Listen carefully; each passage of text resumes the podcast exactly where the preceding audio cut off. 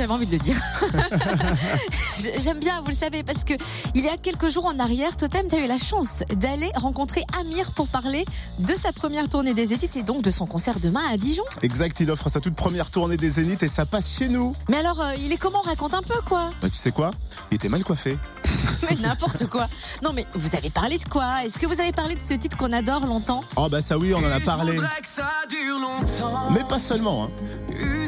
On a forcément parlé de sa tournée des Zéniths. Et non, Cynthia, par contre, je vais pas donner ton 06. Oh non, mais t'assures pas, là, je te remercie pas. Ah, on n'a pas eu le temps. Je devais prendre des autographes pour ma mère, ma belle-mère, ma grand-mère, ma nièce, ma cousine. Ouais, ouais c'est ça. Euh, use le Joker euh, famille, c'est trop facile. Hein. Est-ce que tu peux nous faire écouter ce qu'il t'a dit au micro Fréquence Plus?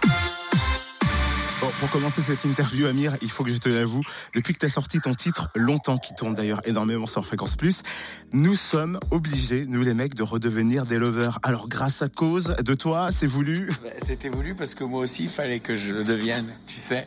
Franchement, je suis bluffé, moi, par, euh, par toutes les réactions qu'elle génère. Euh, les, ça suscite déjà, évidemment... Euh, de, de l'amour et, et peut-être que ça éveille le romantisme qui est en nous tous, même en moi. Euh, mais au-delà de tout ça, je reçois des dizaines de, de vidéos de demandes en mariage ou d'entrée de bal avec cette chanson. Elle est sortie il y a à peine cinq mois. Donc c'est ça, ça me, me, touche de, de voir le, le chemin qu'elle a pu faire en si peu de temps, où je me, me suis toujours reproché de pas être encore à la hauteur.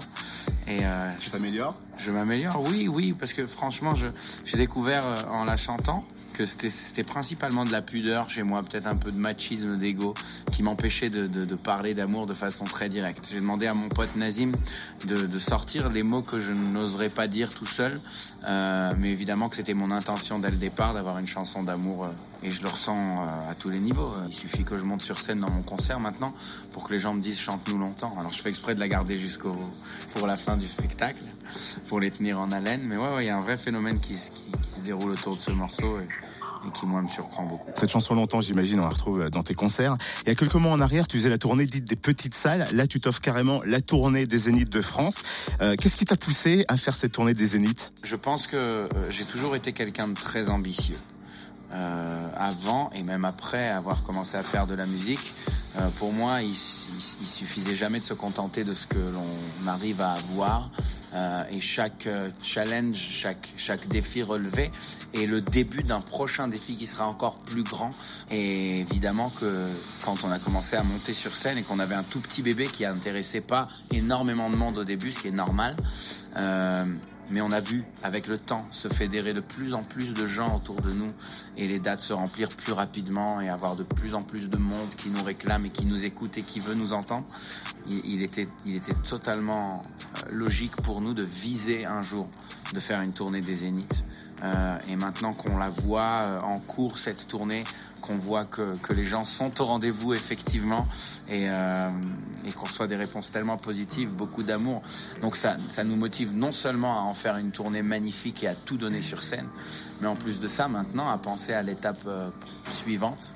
Je ne saurais pas quantifier ni donner de timing ou quoi, mais, euh, mais les zéniths pour moi sont maintenant le, le, la raison pour laquelle j'ai envie d'aller encore plus loin. Quoi. On va parler bien sûr de l'Eurovision avec Bilal Hassani qu'on écoute régulièrement sur Fréquence Plus. Toi, tu es un soutien 100% affiché pour Bilal Hassani. Pour quelle raison? Je crois qu'aujourd'hui, plus que jamais, on tient un candidat euh, qui a le potentiel euh, de positivement choquer. Euh, ce garçon-là, à mon sens, défend des valeurs qui sont d'actualité. Euh, qui éveille euh, le cœur des gens à, se questionner. Au-delà de tout ça, c'est aussi un bel artiste euh, qui est très doué. Donc je pense qu'on a, on a quelque chose avec un fort potentiel qu'il faut soutenir. Et c'est le point de départ duquel je voudrais partir. Et j'espère que, que les idiots qui parlent sur les réseaux sociaux vont vite se calmer et, réaliser que, ces, ces attaques gratuites-là sont, sont, très malsaines et, et montrent un, un, un un mauvais visage de notre société. Oh, mais il a raison, moi il mâche pas ses mots, Amir. Ridicule, ouais. Merci à Amir pour ces minutes accordées à notre micro Fréquence Plus. Cette interview, vous la retrouvez en replay sur le fréquence plus fm.com.